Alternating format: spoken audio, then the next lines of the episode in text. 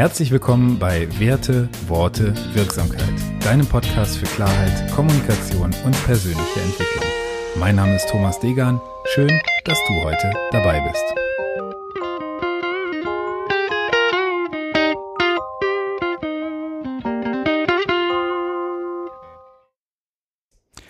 Episode 46 vom Was zum Wie.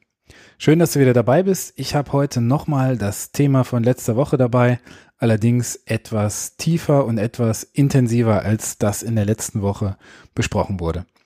In der letzten Woche ging es so ein bisschen darum, dass ich für das Jahr 2020 einfach mal einen Rückblick gemacht habe, dass ich ähm, im Dezember, das ist so traditionell mein, äh, mein Review-Monat, da schaue ich mir an, was habe ich im letzten Jahr erreicht, wie habe ich Dinge erreicht, wie habe ich diese Dinge umgesetzt, wie in welcher Gefühlsqualität habe ich diese Dinge umgesetzt? Und entscheide für mich, was ich im nächsten Jahr mehr möchte und was ich im nächsten Jahr weniger möchte. Und das fanden einige von euch interessant und haben mich angeschrieben und ich möchte jetzt nochmal kurz darauf eingehen, wie du das auch ein wenig ähm, intensiver vielleicht für dich planen kannst beziehungsweise wie du die Gefühlsqualitäten, die du dieses Jahr etwas zu wenig hattest oder die du nächstes Jahr mehr haben möchtest, etablieren kannst. Worum geht's also heute? Es geht darum, dass ich letzte Woche gesagt habe, dass ich mich mehr danach ausrichten werde, wie ich das, was ich nächstes Jahr umsetzen möchte und erreichen möchte, erreichen werde, als dass ich mich darum kümmern werde, was ich erreichen möchte. In den letzten Jahren habe ich häufig eine klassische Zielplanung gemacht. Ich habe mir also vorgenommen, ich möchte in dem Bereich dies erreichen, in dem anderen Bereich das, habe äh, beispielsweise für dieses Jahr so an, an Non-Profit-Themen sozusagen für mich gesagt, ich möchte Illustrator und Photoshop-Skills erlernen, ähm, ich möchte im Thema Facebook-Ads stärker werden und diese Themen, die sind ja relativ einfach messbar. Habe ich es geschafft oder habe ich es nicht geschafft? Und das sind so klassische Was-Themen.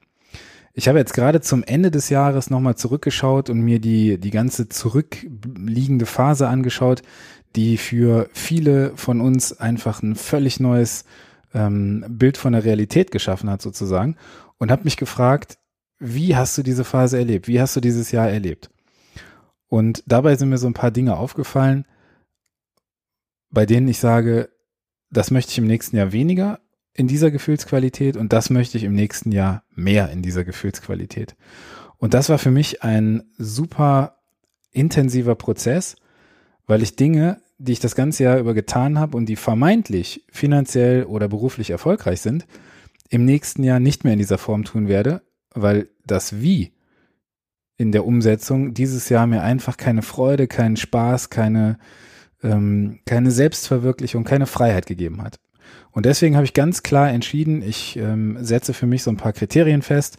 Wie möchte ich im nächsten Jahr arbeiten? Das muss jetzt nicht unbedingt aufs nächste Jahr von dir gesehen werden, aber frag dich doch einfach mal, in welcher Gefühlsqualität möchte ich dem, was ich täglich tue, nachgehen? Und klar, da können wir direkt mit Wertethemen anfangen. Freiheit, Flexibilität, Selbstbestimmung sind hohe Werte für mich. Ähm, aber woran merkst du, dass du diese Werte im Alltag lebst? Also woran merkst du, dass du frei, dass du selbstbestimmt und äh, dass du ein selbstverwirklichtes Leben führst? Das ist für mich immer so ein Moment wert, wo ich mir überlege, ja, wie sieht das im Alltag aus? Also an welchen Punkten merke ich, dass das, was ich mir vornehme, in der Qualität, wie ich sie mir vornehme, tatsächlich passiert. Das heißt, die rein faktisch messbaren Dinge, die ich so erreichen möchte, also dieses klassische Was, das sind strategische Ziele für mich, die sind irgendwo umzusetzen. Die werde ich im nächsten Jahr überhaupt nicht so konkret fassen, wie ich sie in den letzten Jahren gefasst habe, sondern ich werde mich viel, viel mehr auf das Wie konzentrieren. Ich werde mich viel, viel mehr auf das Wie konzentrieren und schauen, wie kann ich diese Dinge in meinem Leben etablieren. Und wenn du im nächsten Jahr auch was an der Gefühlsqualität in deinem Beruf, in deinem Leben machen möchtest, dann kannst du einfach mal schauen, dass du dir auch die Punkte vornimmst, die du eigentlich als strategische Ziele hast, also die Was-Punkte sozusagen, was du erreichen möchtest und dich dann fragst, in welcher Qualität, also wie du diese Dinge erreichen möchtest. Vielleicht hast du Referenzerlebnisse aus diesem Jahr, in denen du festgestellt hast, welche Arten der Zusammenarbeit, welche Arten der Kommunikation, welche Beziehungen dir gut getan haben oder welche Beziehungen du gerne verändern würdest im nächsten Jahr.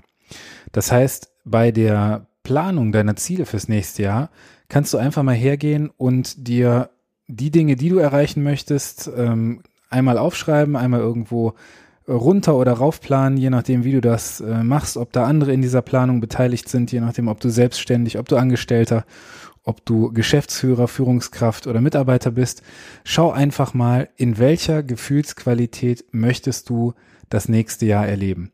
Also, darf die Erreichung deiner Ziele auch leicht sein, darf die Erreichung deiner Ziele Freude machen.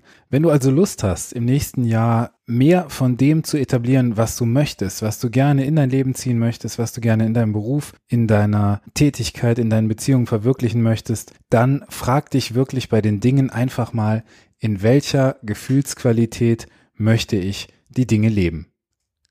Und ich bin total gespannt auf dein Feedback. Wenn du möchtest, schreib mir gerne einfach mal. Du findest die Kontaktmöglichkeiten in den Show Notes.